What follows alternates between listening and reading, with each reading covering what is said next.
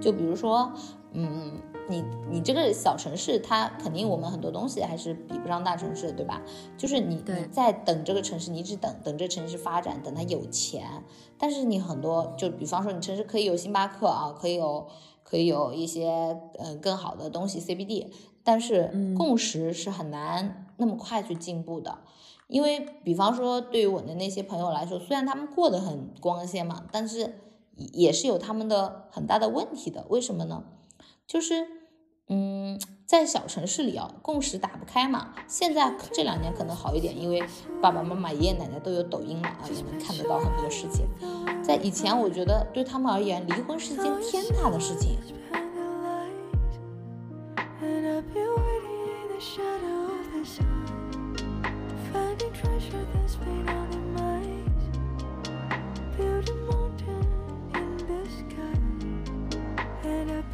大家好，我是一言教师编八年辞职，目前在村子里做自由职业者，一个十八线的野生博主。大家好，我是百里，一个拒绝成为小镇贵妇，走上流浪世界之路的未来准艺术家。哈哈，大家听到这里是不是要疑惑了？百里的标签怎么变了？其实我们在想这一期播客选题的时候，百里正在上海跳摇摆舞，而我正在村子里。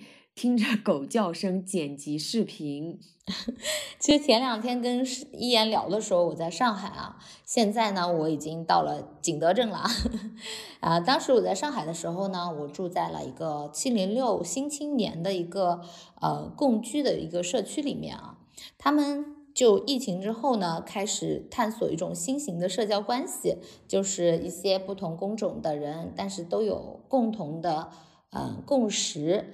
想要就不要一个人独居嘛，所以他们在一起找了一个房子，不同职业的人住在一起，共同的生活，我觉得特别的有意思，所以我就申请了去他们那里做沙发客。然后他们的沙发客呢是要面试的，当时他们问我啊，为什么在编制内工作十年要离职呢？我就开了个玩笑啊，大致是啊我在小镇的人生巅峰太寂寞了，我不要做一个小镇贵妇。所以我们就探讨了关于小镇贵妇的这个话题啊。哎，一言，你有没有了解过“小镇贵妇”这个词儿，或者是你身边有没有这样的小镇贵妇朋友呢？我能说“小镇贵妇”这个词是我今天才听到的吗？我一直听的都是小镇青年、小镇姑娘、小镇做题家。哇，今天百里又打开了我的新的认知，原来还有“小镇贵妇”这个词。其实我身边的朋友哈。大多他们都过着这种小富即安的生活，就是没有特别大的人生理想和追求。那他们的生活状态是什么样子的呀？嗯，就是在这个城市里面有着安稳的工作，或者是家里面做生意的。但是呢，有一个共同点就是父母都在身边，他们的工作也在这里，就是说生活圈呢、工作圈都在这个小城市里面，孩子也出生在这里。偶尔出去旅旅游，然后节假日聚聚餐，就是稍微条件好一点的，就是过着很小资的生活。但是呢，会没有太多关于这个精神层面的追求嘛？我觉得就是人和人的追求也不一样了，就也不能说他们那种生活方式不好。但是那种生活方式呢，并不是我所追求的。嗯，其实我身边也有你说的这种状况的朋友，也是居多的啊。但是因为我们这个城市 就比较的。卷啊，这个卷是怎么样的？而且阶级特别的分明，因为呃，相对来说经济呢，在小镇或者说小城里面还算是比较好的，所以就会出现一些现状啊。记得我去上海的时候，我有个朋友在上海的比较繁华的地段。地段啊，南京东路工作，然后他在那边，他跟我说过年回家，他感觉很震惊啊。我说怎么了？他说他在上海每天过着在最繁华的地段工作，但他每天就很社畜啊，回家就很累。但是呢，他过年回老家的时候，发现原来村子里的朋友啊，身边用的什么护肤品啊、东西啊都特别的好啊，全都是那些大牌，好像比他在上海圈子里的那些朋友都用的更好。一时之间，他有一种错觉，好像。不在在上海的不是他，而是小城里的那些朋友。嗯，这个就很有意思啊，因为我们江浙这一带啊，就是家里做生意的特别多，就会有很多那种办厂的嘛。啊，我身边就会有一些这样的朋友，就是你你看过那个《小时代》吧？哦，我我看过一点，就郭敬明那个《小时代》电影，我们就是小镇乡村版，他们会对他们会背那些高定的包包，而且真是高定那种贵妇人的生活，而且就是 LV 啊、香奈儿啊，还是要那种定制款的，就是很攀比。然后就是你站在马路上，你就可以在那里数宝马、奔驰，这这都是最基本的，还有宾利，就就很夸张。天哪，我觉得你们那不是小。是不是听着感觉很奢靡？就感觉是对，嗯，其实嗯也不是，就是我小的时候，我觉得城市还没有现在那么发展吧。呃，我还记得像我第一次到上海的时候吧，因为我这次去上海，相比第一次已经是十几年前了。其实我那时候跟很多的小孩一样，我也没有觉知，然后跟身边的人，有时候你都还。就是还够不到及格线，就一般嘛。然后你也没有什么大追求。到了上海，当时我记得是我们有一个朋友，他想要去上海学新东方英语。我不知道我为什么要去，好像是我的妹妹想要跟她的那个同学一起去上海玩，所以我们都报了新东方英语。然后，嗯，当时那个怎么说呢？我妈妈跟我们一起去，因为算是我们第一次出远门嘛。我记得我当时觉得我妈妈的感觉就是那时候家里刚刚开始挣钱啊，就是嗯做企业嘛，然后就是他那个同学可能就见过大世面了嘛，然后就说要去吃一碗味千拉面。我妈站在那个嗯收银机就是前面愣了好久，因为那个面特别的贵，我记得要四五十块钱一碗，然后他就有点舍不得吃，但是他还是很打肿脸充胖子，就给我和我妹都点了一碗面，他自己没点。我觉得我妈那个时候就是，嗯，就是你那种自尊吧，你又想自尊，但是你又有一种从小城市到大城市的那种不安感。这个不安来自于就是你跟这个城市的差距，你真的会有一种，嗯，怕别人看不起的一些感觉。我现在想来，我觉得我还蛮心疼她的。其实就是我妈妈之前哈也在上海打工，应该是很多年前了。就是他在上海的那个服装厂里打工，但是他一直都没有去逛过上海，真的是这样的。他对我说过的一件事情呢，我印象特别深刻。他说有一次他们厂里就是组织去上海市区玩嘛，就是一每个人才收十块钱的路费，但是他都不舍得去。其实我听了之后呢，就觉得特别特别的心酸。其实我在二零一八年的时候呢，我去了一次上海，那也是我第几次？第一次去上海，对。我觉得自己就像刘姥姥进大观园一样，就是上海的那种繁华呢，它会让我觉得，诶，我不属于那里。上海很大，但是呢，没有一个能容得下我的地方。当时呢，我跟着一个老师当摄影学徒，他让我留在上海。我记得特别清楚，有一次我们两个一块儿坐地铁，他说。小刘啊，你还回去干什么？你每个月拿着那两千五百块钱的稳定工资，其实那个时候我工资还没有两千五呢。他说你还那么年轻，你随随便便在上海找个工作，他说都会比你要在那个小城市发展的好。但是我当时没有那个勇气啊。他说你还那么年轻，他说我像你那么大的时候，我就是独自一个人从小城市来上海闯荡的。嗯，但是我当时真的没有那个勇气和底气，都没有积累到那个程度。我觉得这就是人和人的情况不同嘛。当然了，现在如果说，诶，有一个非常好的机会让我去到上海，我肯定立马就不再犹豫的就会去，并且没有了恐惧。其实那个时候我不敢留在大城市，我觉得大城市不属于我，我内心里没有底气，我是对大城市有非常多的恐惧和不自信的。但是经过这个时间的沉淀，还有我自己对自己的要求吧，以及做的一些提升之后，哎，我觉得我现在是有勇气出去的。哎，你说的这个是真的，也是这样哎。我记得以前也是，我也有这种机会，就是因为我不是常常跑大城市学各种东西嘛。我记得他们会让我，就是真的想，我可以有机会，其实有好多机会可以留在上海啊、北京啊、深圳啊，我都拒绝了。我会觉得那个城市。它的文化好像真的就不属于我，就是你，其实我觉得是骨子里源于你的不自信，是真的。对对，嗯，但是这一次就真的不一样。这一次我记得，我我这一次不是在上海嘛，就跟他们一起去那个跳摇摆舞。其实我跳摇摆舞会，我就是第一次跳，我也不会，但是我几乎和全场的男生都跳了一遍，还有女生，就是我会很敢，也会很愿意去跟他们接触，因为我会发现，就是我现在身上的，可能我不仅是个小城市的，我也不仅是个贴标签的，或者是我只会什么，我觉得我有我的一些底气了。而且我发现大城市很多人他们在那打拼很多年，也非常的社恐啊，他们也不敢下场，也就自己玩自己的，就是你就算别人不邀请他去跳，他也不敢去。我觉得我现在就会很自信，我就很大方的说，就是会去跟他们陌生人说，你可以带着我一起跳吗？我今天第一次学习，拜托你照顾一下新手。我觉得我好像没有什么比不上他们的，现在就完全是这种状态了。哎，其实我很好奇，就是百里是如何变成现在这个样子的？因为同样是小镇女孩啊，我觉得自己还有很多就是放不开的地方。嗯，我觉得是根据我这么多年，就是你真的走过的路，还有你学习过的一些东西，你接触的人来说的。因为毕竟，哦，我接触了那么多东西，也在我自己一级一级升级打怪接接单啊，我接的都是大城市的一些项目的时候嘛，我觉得也给了我一些积累和经验。我觉得，我觉得这个是很重要的，因为你做了一些东西，你觉得我能做什么，它会给你一种。你被世界需要的自信，而且我去过很多城市，我也接过接触过很多大城市的人，然后你觉得他们跟你也没有什么不一样，他们也有害怕的，他们也会有自己领域之外不敢去做的东西。嗯，像前几年嘛，我会因为我胖自卑，现在其实是我体重的巅峰，我也胖，我也难受，但是我还是会很 开心、很自信，因为我觉得你整个人那种积极阳光的状态是。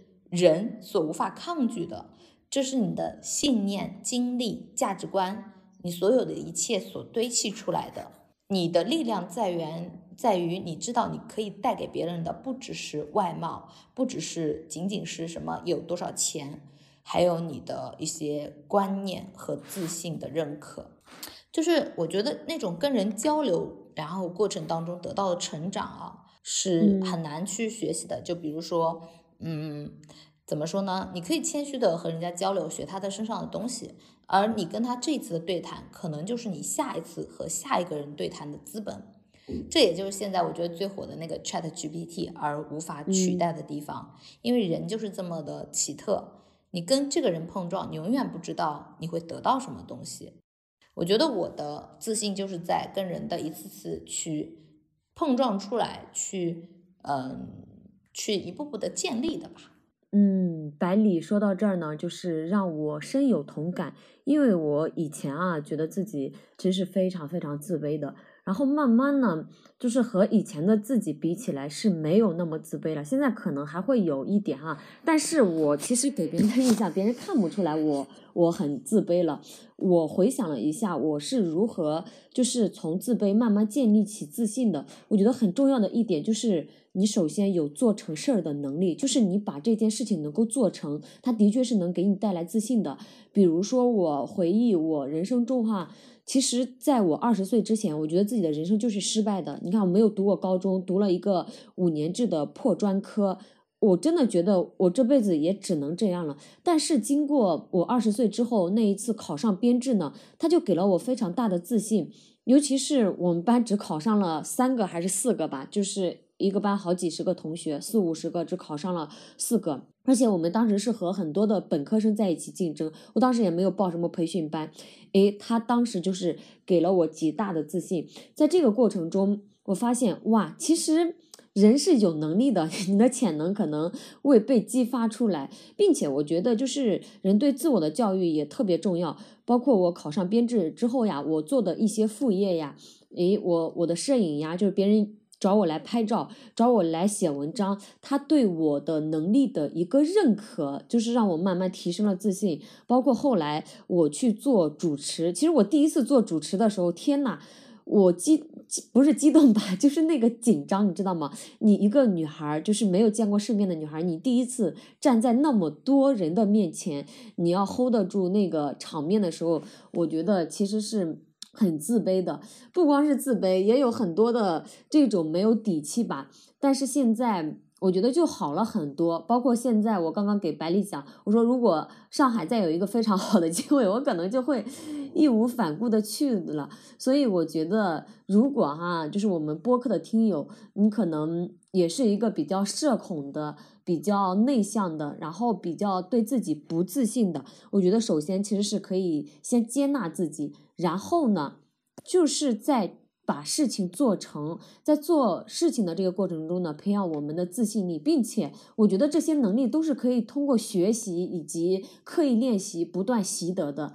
对吧，百里？你看，你也并不是说一开始就很自信，就就很社牛，对不对？其实我觉得这就是一个新手村打怪，你所有的东西是在你经历的一些困难当中，你会慢慢堆砌起来的。因为你在一一次次的探索过程当中，你会发现，原来哎，我可以控制这个，原来我还能做这个，这就这就是你就比如说你一级一级从最低级慢慢打到最高级，你是掌握技能的。但是如果说就像打游戏嘛，别人突然给你一个神级账号，你也不会玩啊。这其实就是我觉得，就是小镇小镇的一些，我之前说的一些我身边的小镇贵妇朋友们，他会也会存在一些问题，就是在于我身边他们会有很明显的阶级差，而且在于我们这个城市它经济发展比较大嘛，然后他就会对于钱有一种过度的需求和认认知，他们。在他们眼里啊，技能对他们没有什么认，就是这个提升。对于钱，它是一种自信和阶级跃升。这个我们不否认，钱是非常重要的啊。嗯，但是真的，它会有时候会让你迷失。为什么这么说呢？啊，就比如说，我记得之前有一篇 GQ 有篇写文章啊，文章写的就是小镇贵妇嘛。其实真实的状况也就是那样的，只是。嗯，就我们那有钱，真的阶级属性特别明显。就比如说那种，就是在很多父母的眼里嘛，小镇贵妇是一个非常好的归归宿，就是你嫁一个有钱人啊，然后你就可以过上什么样的生活呢？我给你隶属一下，某些朋友就是，就他们每天就是嗯，去哪里做个指甲、做个脸、做身体护理，每一项可能都要一两千，特别无聊。然后就是如果你有了孩子，就组孩子局。野餐，然后拍各种实心的照片晒朋友圈，聊的话题呢就是婆婆对你好不好，然后家里的阿姨怎么样，这个这个倒还是共性，还有一个老公话题，就看着是非常光鲜的吧，儿女双全，就是你可能还有两个保姆啊，一个带孩子，一个做饭，然后你家是有那种千万级别墅啊，出门可能就是有豪车的啊，就就是就是这种状态，然后你出去的攀比，可能真的就像电视剧里各种高定包包的攀比。但是天呐，我觉得这个差距太大了吧？就是小镇贵妇，哇，我我觉得我们是小镇平民，我还活在贫民窟的阶段，就。嗯，这个可能我觉得就是因为我们这边很多人他会就是去欧洲啊，去哪里啊，去打工嘛。年轻的时候，第一富一代嘛，你知道吗？从山里走出去，然后漂洋过海去打工，你见识了欧洲那种大繁华的都市，你知道吗？我们那里的法院都修成了美国小白宫，还有什么罗马尼亚风格的美国澡堂，就不是欧洲澡堂，就那种，都都是这种建筑。有一段时间，什么？就是那种欧洲那种罗马柱风格的那种那种 KTV，我觉得啊，贫穷再一次限制了我的想象力。另外，就是江浙这一带真的是很发达。你看我在安徽的北部，就是靠近河南了，然后我发现我们这儿才刚刚脱贫。嗯，但是我觉得，对我觉得我们就我就是我觉得很像就是。大国家的一个大的经济现状嘛，就先发展经济嘛，我们就拼命的发展经济，然后很多东西就会带来一些差距。因为我自己嘛，我们做教育嘛，就会非常清楚。我有段时间我是非常不能接受的，我觉得我们那里的人充满了铜臭味。但其实我现在看他们，我觉得也蛮可爱的，就很努力的在工作，很努力的在挣钱。虽然攀比风真的是非常严重，高中生、初中生就会买各种大牌。那我能跟你说，就是我们现在这整个村子里，我都找不到买大牌的人。就是我们可能我们的这个收入哈，只能靠农作物来维持，要么就是呃这个去外地打工，但是打工不可能暴富，对吧？就是不暴富是不可能的。包括我们村子里这一代人在市区买房子，也是从我。这一代才开始的，也就是说，我们的爸爸妈妈们，他们是在市区没有房子的，就是他们有这个意识，诶，是是去给自己的孩子买房子。比如说我家在前几年嘛，就是我哥哥需要结婚，是在市区，就是给孩子买了房子。你看，就是其实我们这个农村这个阶层的跃迁，其实是需要非常多的努力。那我我这个哥哥的孩子的起点，就比我和我哥哥。这个起点高了很多嘛，毕竟我们还是在村子里长大的，但是他们可能就是对乡村只有印象，但是并没有在这里真正的生活过。包括我们村庄现在很多人哈，也是形成了一种买房子的攀比风吧，就是不管经济条件怎么样，就是全家人举全家之力都要给自己的孩子在市区买一套房子。其实我和我妈妈讨论过这个问题，我就说现在为什么说农村人这么累，就是农村人。就是这个欲望啊太强了，他们并不是说哎过好自己现在生活就行了，就是他们非要去到 城市里攀比。你你想一想，你一个农村人，嗯，在农村就是这种过生活、上学、读书不就好了吗？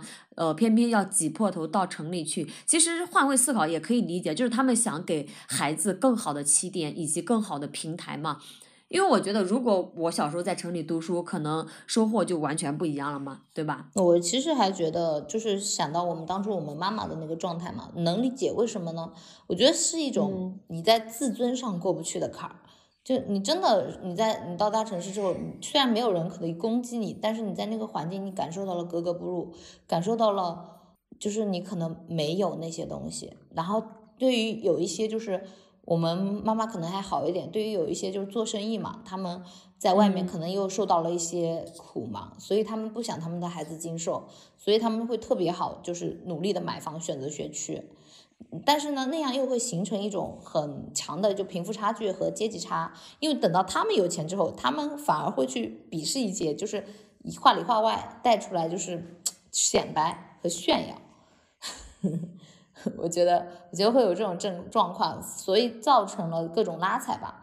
我上一阵跟我，我不是在景德镇嘛，和一个朋友聊天，他从小就在美国长大的，就嗯，就高知家庭嘛。然后他说，对于嗯这种温州啊有钱人一代有一些比较刻板的印象，没想到句句属实，笑死！当时真的是笑死我了。他说他在美国的时候就特别，美国人就特别崇拜那种汽车修理工。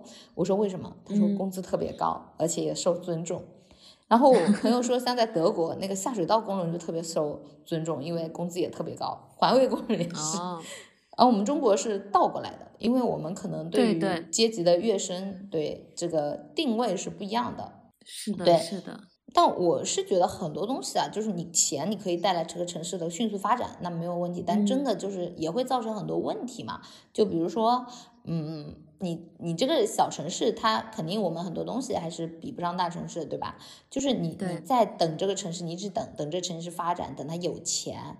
但是你很多，就比方说你城市可以有星巴克啊，可以有可以有一些嗯更好的东西 CBD，但是共识是很难那么快去进步的。因为比方说对于我的那些朋友来说，虽然他们过得很光鲜嘛，但是也是有他们的很大的问题的。为什么呢？就是。嗯，在小城市里啊，共识打不开嘛。现在这两年可能好一点，因为爸爸妈妈、爷爷奶奶都有抖音了啊，也能看得到很多事情。在以前，我觉得对他们而言，离婚是一件天大的事情。我旁边有朋友啊，老公欠了四五百万的债啊，你知道吗？刚结婚就欠债了，孩子都有，就是刚出生，就感觉跟骗婚一样的。结果他爸妈死活不同意他离婚，然后甚至是在我爸爸的眼里，就是我不结婚。就是跟他比，我说我说你看人家过得多不幸福，他说他活的都比你好，人家有老公有孩子。我我的天，他们对他们觉得 老公就算是欠，就算是负债出轨，你都不能离婚，那是一件很丢脸的事情。然后富一代的老婆嘛，就你可能就过那样的生活，你那老公他可以带小三儿，呃富二代嘛，爸妈有钱，他天天在家打游戏。我有一个朋友说，老公天天在家打游戏，就跟个丧偶一样。婆婆就会来一句：“起码外面没女人呀。”这，嗯，好像就已经是很了不得了，非常好的一个老公了。对，其实我就觉得他就是这种价值观，就是你第一，金钱攀比会让你迷失；第二，就是嗯，第二一种就是你在别人眼里过得特别好，就会让你陷入一种被恭维的假象。就是你你做一个笼子里的金丝雀，你没有这种自己的能力，但是你反而。嗯，会各种靠一些买买买的物质来武装自己，因为你也只能这样嘛。大部分情况，就是你反而会有一种错误优越感的错觉。嗯，精神世界的匮乏会让这些人的物质世界过得尤为精致，而且欲望就没有办法去被满足吧。可是我觉得骨子里还是不自信的，就算是你有那么那么多的钱，你觉得呢？对，的确是这样，因为我觉得 有些东西还是。金钱无法给予你的，就像百里刚刚他提到的这种不断的塑造的自己的自信，我觉得这不是钱能带来的，是我们的见识、我们的经历、我们去不断学习的能力带给我们的，而不是说金钱可以买来的。对吧？嗯，是的，而且我觉得大城市确实是会有一些比较多的机会啊。我们前阶段我不是说我要躺平嘛，但是马上就来了个单子，说情人节有一个大商场要现场去画手绘啊，是对接那种商业甲方，嗯，就是费用还可以。然后我觉得我在那边，我本来就我想那就顺便去玩两天嘛，我就去了，顺便赚点钱。然后我就觉得，当时我看他们讨论的新的事事物啊，一些思维啊，讲的一些什么国际比赛啊，我觉得都是你在小城，虽然是现在有线上，还是挺难接触到的，因为你一个下午的信息量可能就非常的大。嗯，你去了地铁，你下来，地铁里都是那些艺术展，什么博洛尼亚插画展啊那些东西，嗯，这个东西我觉得是一种天然的养分。嗯，小城市确实挺难的。哦天呐，我觉得这一点我太有共鸣了。就是我在一八年的时候吧。我去过上海嘛，我在我闺蜜那住了两个月，我记得特别清楚。当时我上海不是我闺蜜住的地方，离那个上海师范大学就特别近。我们晚上会去那个上海师范大学里散步，就是叫上我们共同认识的一个老乡也在上海。当时我闺蜜和她在操场的这个呃前面走着，我自己在后面跟着。他们当时两个就聊到了个人品牌这个词，我我当时啊。就跟着听得懵懵懂懂的，我就在问自己啊，啥是个人品牌呀？我也不知道啥是个人品牌。你想一想，我一个小城市的人，我都不知道，嗯，啥是个人品牌？当时呢，我还觉得，嗯，我自己又不需要这个，我思考这么多干什么？你看一看我当时的那个思维和现在的我也有这种时候。我记得我我那年我那个书不是火了嘛，然后有那种 MCM 公司来找我，我就觉得是个骗子，你知道吗？就是你完全没有这种品牌意识和概念，在那个时候，我觉得机会砸在你头上，你都接不住。对，就是这样的。你你看一看，如果我从一八年就开始打造自己的个人品牌，天呐，我绝对会已经非常厉害了。我甚至后面几年都没有。你在小城市，你很多限制太，确实是压力挺大的。因为你想想看啊，我在上海的时候，我觉得夜生活很丰富，你可以有很多活动啊，酒吧这些奢侈品，你这些家里都能够慢慢的起来。但是共识是真的太难了，因为我在那个社群，他们就可以围炉夜话，对吧？谈一些什么女性成长、亲密关系，呃，晚上就是就是大家可以喝个小酒啊，然后就开始弹吉他了，开始唱歌了，然后就很文青、很文艺，你知道吗？然后就可以讲一些 嗯女权啊、女性成长、家庭意识这些东西，你都能够深度的探讨。你在家里跟谁探讨呢？在家里，我觉得只能凭空想象。而且那个时候我在上海住了两个月，其实对我的冲击蛮大的。就是当我真正的再回到这个小城市上班的时候，就是回到学校里去上课的时候，那个时候才一八年，我就发现哇，那个时间好像一下子节奏被慢了下来。就是我在上海的时候，我我有感觉到我每天在进步，我每天在被生活推着走，但是。继续在小城市生活之后，就会觉得啊，我可以这样心安理得的去躺平。呵 呵甚至对啊，我有几年就是，嗯，大家会你会接受一些适应你，就是适合自己的信息。比如他们会说钱多事少离家近，我就心里安慰。虽然钱不多，事儿也还行，确实离家近，食堂饭也挺好吃，你又会容易的陷入一种满足当中。当然也没有说这种生活不好，但是如果你就像我们，你说像我这种大龄。未婚在天天在那里埋头画画的人，我记得有一次我去看个中医，那中医还挺有见识的。他意思就是，嗯，你可以不结婚不生孩子，但要有男朋友啊什么的。那个中医还不是很，他是双料博士嘛，然后很有名啊，可能也就个五岁左右吧。我觉得还挺好的，我还挺喜欢去看的。有时候你就想得到一些，就是真的人生样本的认可吧，所以我去看中医，没病也去看啊。然后他有一次，他的助理就特别想给我介绍男朋友，我说不是很想找，你知道他说什么吗？像你呀，你只会在这里画画，有什么用啊？就是人家都会说你是个神经病，这么大年纪了还不结婚，嗯，呃，就就就没有办法，旁边的环境它就是这样子，你你有时候会陷入很深的自我怀疑。是的。就是你看，我们古时候就说孟母为啥要三迁？因为 环境真的太重要了。有时候人就是环境的产物。你看啊，就比如说我出生在这个小镇的感受吧，就在没有离开这个镇子之前，其实我不知道自卑怎么写，因为大家情况都差不多，可能就是村子里的一些同学，或者是隔壁村的一些同学，他们的家庭情况就是还不如我们家呢。我记得特别清楚，小时候有一次，我隔壁村的同学去我们家。家玩儿，然后到我家之后就特别惊讶，哇，你家里竟然有那个洋泥地！百里知道什么叫做洋泥地吗？不知道，就是那个水泥地，你知道吗？就是我家的院子里的路，一基本上就是农村的院子里都是土路，或者是。那种用砖铺的几块，一下雨的时候就会有很多泥。但是呢，我家就是比较呃稍微条件 好那么一点，就是砖上面又铺了一层水泥，就是下雨的时候会非常的干净，你知道吧？就不用再去呃鞋子上沾上泥。我同学到我家之后就觉得哇特别惊讶，我家竟我家的院子竟然铺的是这种地。其实那个时候我是完全没有自卑的，但是当我就是离开这个。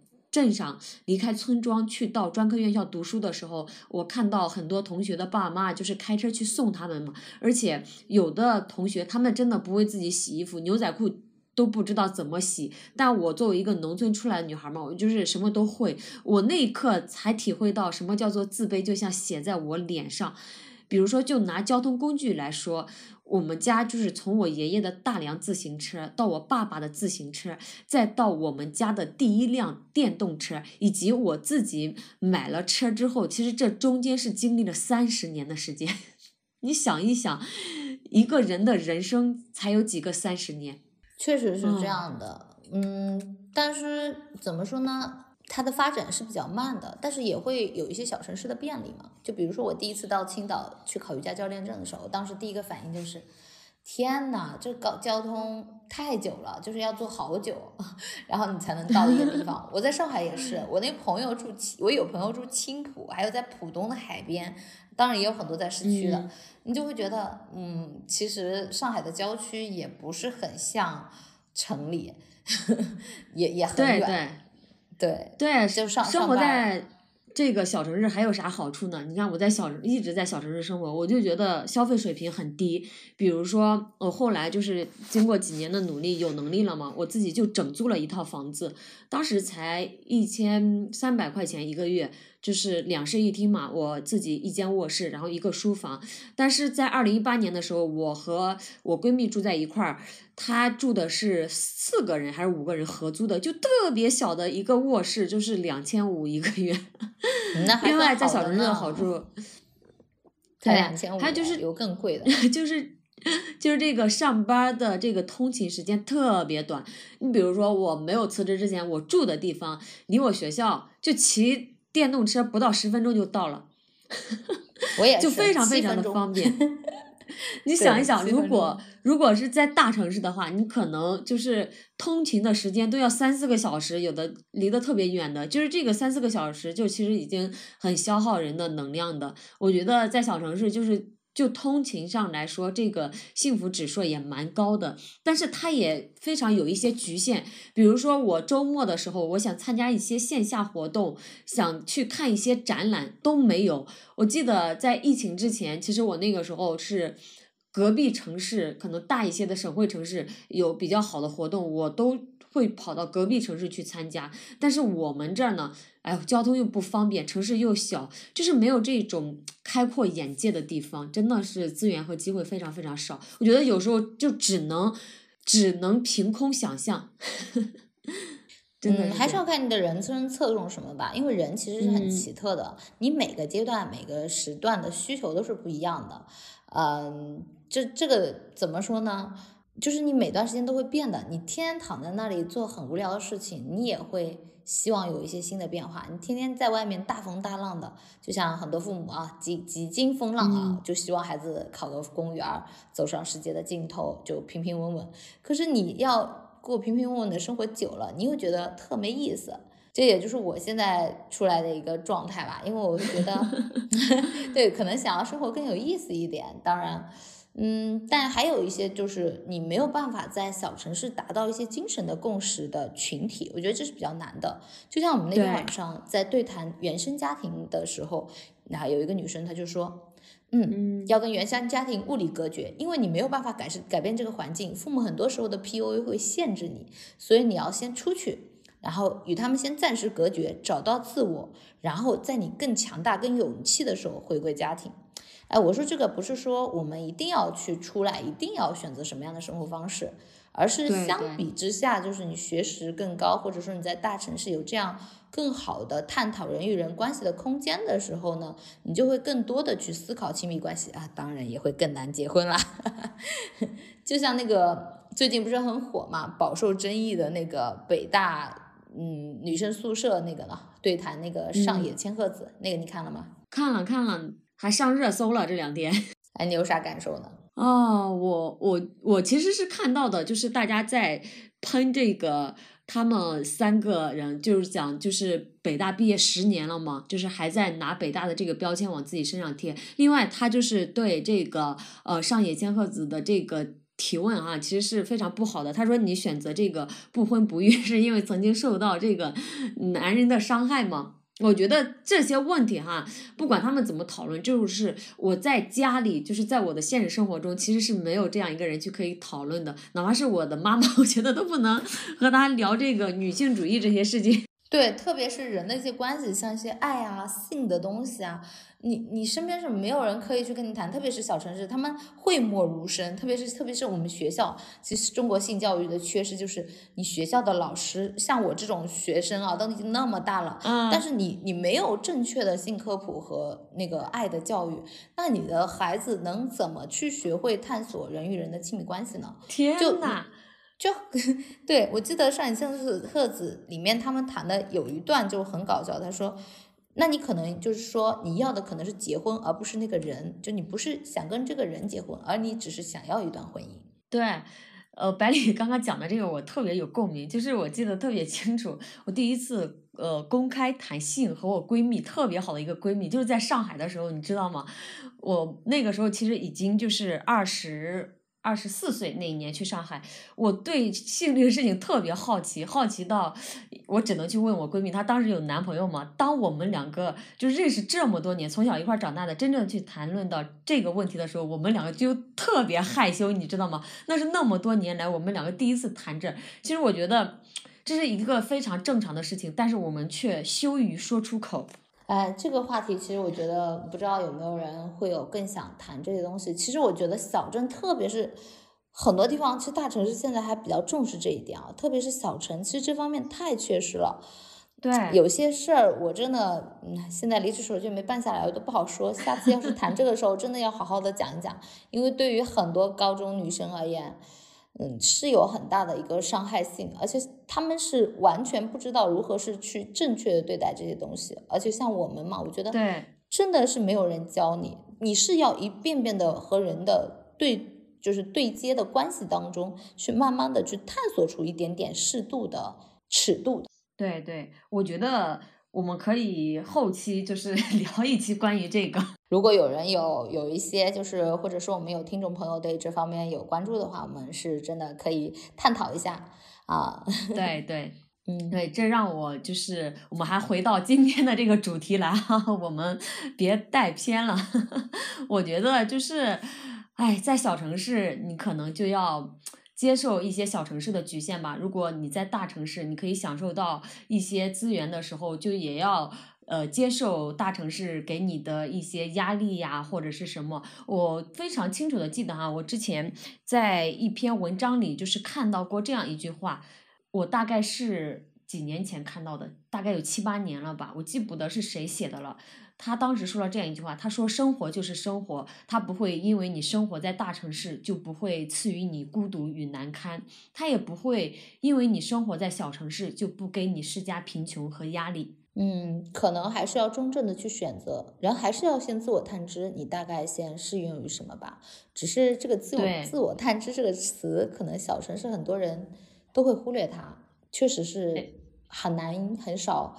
有人觉醒，甚至是觉醒之后，你可能会选择 再次的沉睡，因为环境可能你睡着会让你更有安全感。对，在这里我想多延伸一点哈，这让我想到了，就是我有一个同村的女同学，就我们俩关系特别好嘛，就一块上的初中，她在她读了高中，她去我们省会城市上大学，就毕业的时候呢，我去这个省会城市找她玩，找我们另外一个朋友玩，结果都是我来导航，我来找路。我说你在这个省会城市上了四年大学，你都没有出来逛过吗？她说没有，我觉得我去外面生存不了。然后她毕业之后呢，就是。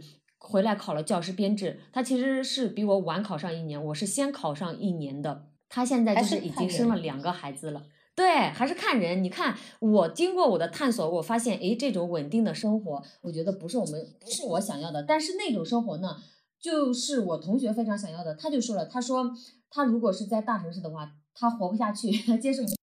我不是上几天我记得我去看了那个同学会嘛啊，就我那个在英国留学的同学嘛，他之前在英国留学，就家里啊有钱就把他送英国去了啊，结果他都待在英，我问他嘛，跟他聊的时候他也没说出个所以然，因为他在英国都待在英国的华人圈，他们都说中文，回来英语也没有好多少。就 也很神，对，然后然后就很神奇，而且他非常的古板，回来以后就是快快的就结婚生子，然后也就是不管老老婆就是家里出了什么事儿啊，反正也不会离婚的那种，自己只能把一些心思放在就是努力挣钱带小孩上面。我就觉得看人吧，还是就每个人你选择适度自己的生活方式就好了。对，嗯，希望我们的听友都能找到。适合自己的生活方式，嗯，什么样算是幸福的人生呢？可能就无论是你经历了什么，你终于找到了一种，呃，能让你自洽或者自适的一种生活状态。这里是墙里墙外，我们一起陪你探索人生更多的可能性。拜拜，下期见，下期见。